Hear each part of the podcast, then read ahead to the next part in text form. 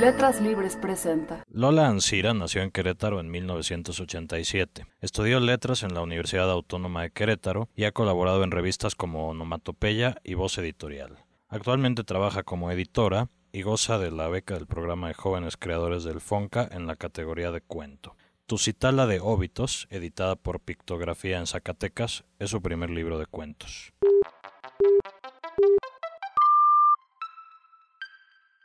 Esto es Primeras Letras, un podcast de letras libres. Cosmogonía de las parafilias o de superpoderes a parafilias. La especie humana no siempre ha sido tan tediosa.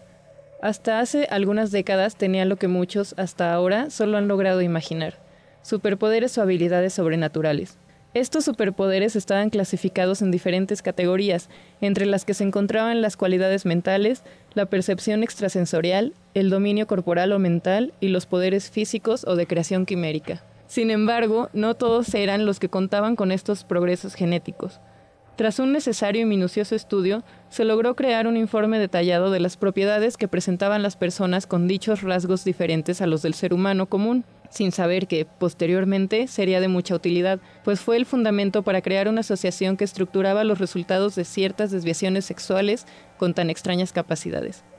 La nebulosa problemática de los superpoderes fue más allá de usarlos o no para actos beneficiosos, nimios o incluso perniciosos, pues ahora había tal número de prácticas sexuales alternas que la población se vio seriamente reducida, ya fuera por muertes súbitas, asesinatos en segundo y tercer grado, o por una considerable disminución en la tasa de natalidad, pues los superpoderes derivaron en parafilias que alteraron por completo el comportamiento sexual rutinario de los seres humanos.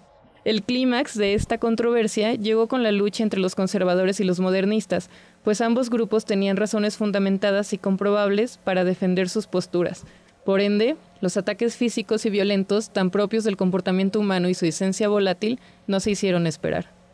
Por supuesto que en esta encarnizada problemática tuvieron que ver, además de los portadores de los superpoderes, aquellos que se excitaban con estos, por lo que no hubo un solo tipo de culpables.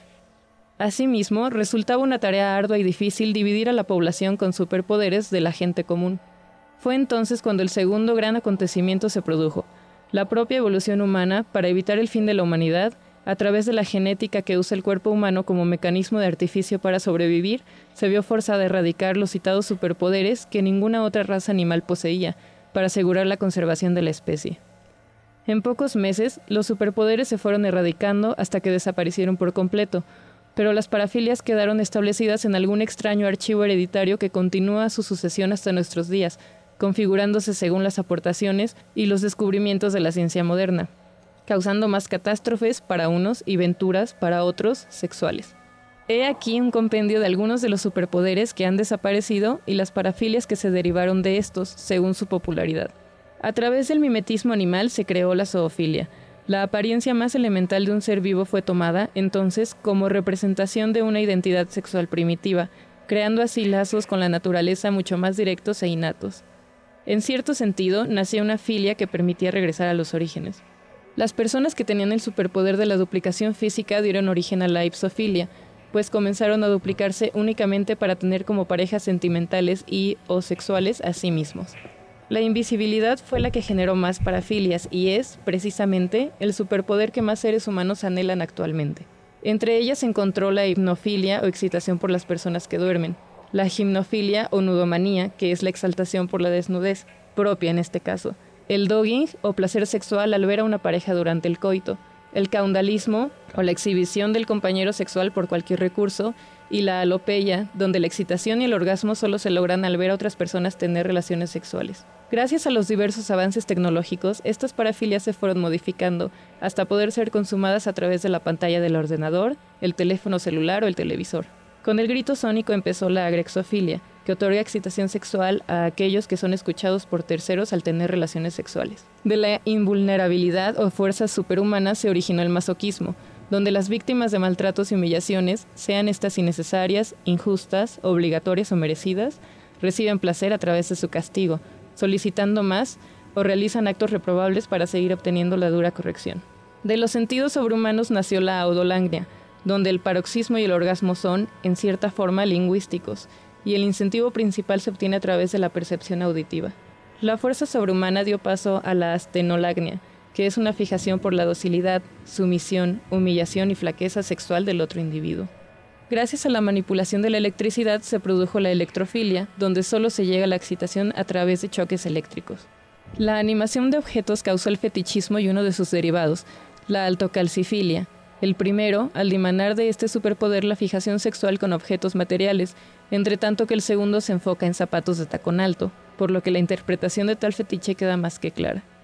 La oscuridad o manipulación de sombras engendró a la ligofilia, que define a aquellos que gustan de encontrarse en lugares funestos y oscuros, no necesariamente con un fin sexual, aunque se puede deducir lo contrario fácilmente, pues podría ser usado como procedimiento romántico. La inmortalidad, por otro lado, dio paso a la necrofilia, pues vivir por tiempo indeterminado inevitablemente conlleva el sufrimiento por la pérdida de los seres amados. Esta práctica comenzó a llevarse a cabo en aquellos amantes fieles e incondicionales que mantenían esa postura afectuosa aún después de la muerte de sus parejas, pues no podían concebir el hecho de realizar tan íntimo acto con alguna otra persona, solo por la razón de que su consorte había perdido y no se veía próximo a encontrar la vida. La asfixia y el estrangulamiento, sin llegar a la muerte, dieron forma a la asfixiofilia, que otorga placer sexual al estrangular a otra persona, o a sí mismo. La visión de rayos X vio nacer a la osumfilia, donde el gozo erótico nace a través de la visión de la osamenta de cualquier individuo, sin hacer diferencia en el género o en la especie. Por supuesto, el presente no es un estudio terminante de todas las parafilias que se originaron a causa de los superpoderes, pero sí un breve compendio para introducirnos en tan peculiar tema. La lista continúa y es probable que nunca termine, pues a pesar de que los superpoderes han llegado a su fin, el imaginario colectivo sigue creando parafilias que incluso van más allá de nuestra comprensión. En casos ficticios más conocidos y actuales, Superman no se puso las bragas por fuera accidentalmente, sino porque es un ser fetichista y exhibicionista, la razón de que Batman no mate a sus víctimas es porque en realidad disfruta de la asfixiofilia. El Joker debería llamarse S&M Joker y la novia de Bestia padece de hirsutofilia. Muchas gracias Lola por leernos este cuento. Platícame un poco del conjunto de, los cuentos de Tusitala de Óbitos. Para empezar, el nombre. ¿De dónde viene el nombre? El nombre Tusitala es como le pusieron los nativos del Pacífico Sur al escritor Robert Louis Stevenson y significa el que cuenta historias. Y Óbitos es pues la historia o la narración de la muerte de alguien. Entonces Tusitala de Óbitos sería como el contador de historias de muertes, por así decirlo. ¿Y el libro son historias de muertes? Sí, fue precisamente porque en todos los cuentos hay alguien que fallece. Fue como la unión de el libro. También trata como de cosas misteriosas, de sucesos como inexplicables o personajes que precisamente que no pertenecen a, al contexto en el que están viviendo en ese momento. Entonces de ahí sale todo, no sé, todas estas situaciones como extrañas que trato de solucionar de alguna manera o de explicarlas al lector. ¿Cuál fue un poco la, historia de, la escritura de este libro? Pues es un poco extraño porque hay cuentos que, que hice hace aproximadamente dos años o un poco más y hay otros cuentos que escribí específicamente para el libro. Hice como un tipo de búsqueda en los cuentos que, de, de, los que ya tenía hechos más antiguos. Fue como buscar así como algo que los uniera y era esto, la muerte. Pero sí siento que son también muy dispares entre ellos, a pesar de que tienen como un común denominador, son, son independientes hasta cierto punto. Este cuento en particular me hace pensar que seguramente X-Men es una de tus influencias, pero tus influencias literarias y no literarias. Literarias es Borges, yo creo que, no sé, después de leer el libro queda muy claro que, que Borges es uno de los principales. Eh, Horacio Quiroga también, Gustav Meyrink, en general es como cuento, básicamente. No sé, literarios también Bradbury, aunque ya también hay más de novela como Bioy Casares y César Aira. Fuera de la literatura, pues sí es como esta cultura popular de los, no sé, de los cómics, eh, musical también, eh, no sé, Wim Mertens, Max Richter, son como músicos no tan conocidos, pero no sé, uno como muchas cosas extrañas, también ilustradores, no sé, pintores, artistas plásticos. Te vas más por lo fantástico que por lo realista. Sí, mucho más. Siento que realismo ya tenemos suficiente con la vida diaria. Hay quien, quien diría que en realidad no hay nada fuera de la realidad, que es difícil inventar algo totalmente nuevo. Pues sí lo es, porque también básicamente todas las historias se reinventan. No puedo decir que invente nada, pero eh, son las maneras de decirlo, de escribirlo, lo que cambia la situación. O los puntos de vista, verlo desde otra perspectiva, ¿no? Que quizás no habías imaginado antes. Y desde, no sé, desde ese, partiendo de ese punto, pues ya lo ves súper diferente a lo que usualmente sería. En lo que estás trabajando actualmente dentro de tu beca de joven creadora, ¿sigues un poco esta línea o pues la voy a seguir, pero ligeramente, porque justo uno de mis puntos principales es cambiar, alejarme un poco de lo fantástico y llegar más al realismo. Voy a seguir un poco, pues, con esta como línea fantástica, pero me voy a salir más al realismo. No sé cómo lo voy a hacer. Bueno, tengo ciertas ideas, pero siento que sí es un reto muy grande para mí. Por lo mismo lo quiero hacer, para cambiar mi estilo también un poco. En cuanto a temas, o sea, me, gustaría como un poco platicar más allá de cómo te gusta escribir, sobre qué te, te gusta o te interesa escribir.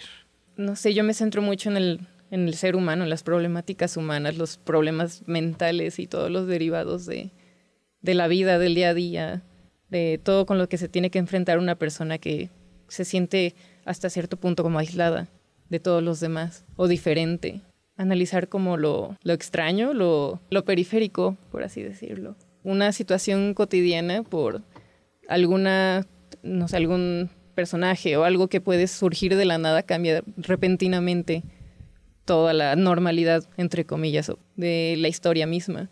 Entonces, este pequeño giro o esta vuelta de tuerca que cambia como la normalidad.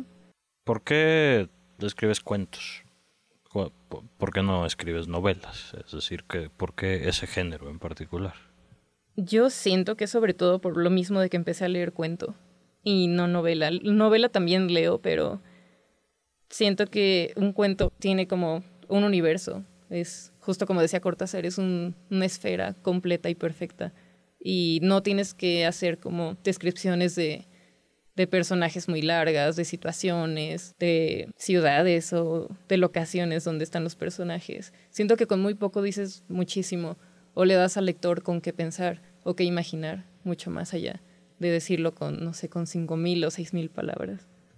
Ya desde, el, desde la idea ya lo piensas como una cosa que se va a desarrollar en, en, pocas páginas. Sí, de hecho, muchas veces escribo primero el final, después el principio ya lo voy desarrollando. ¿Borras mucho?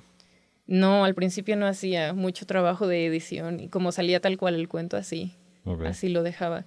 Y últimamente sí lo he hecho, pero trato de que sean como cosas mínimas las que cambien. Lola, muchas gracias por esta plática, muchas gracias por tu lectura. A ti, por el tiempo. Esto fue Primeras Letras, un podcast de letras libres.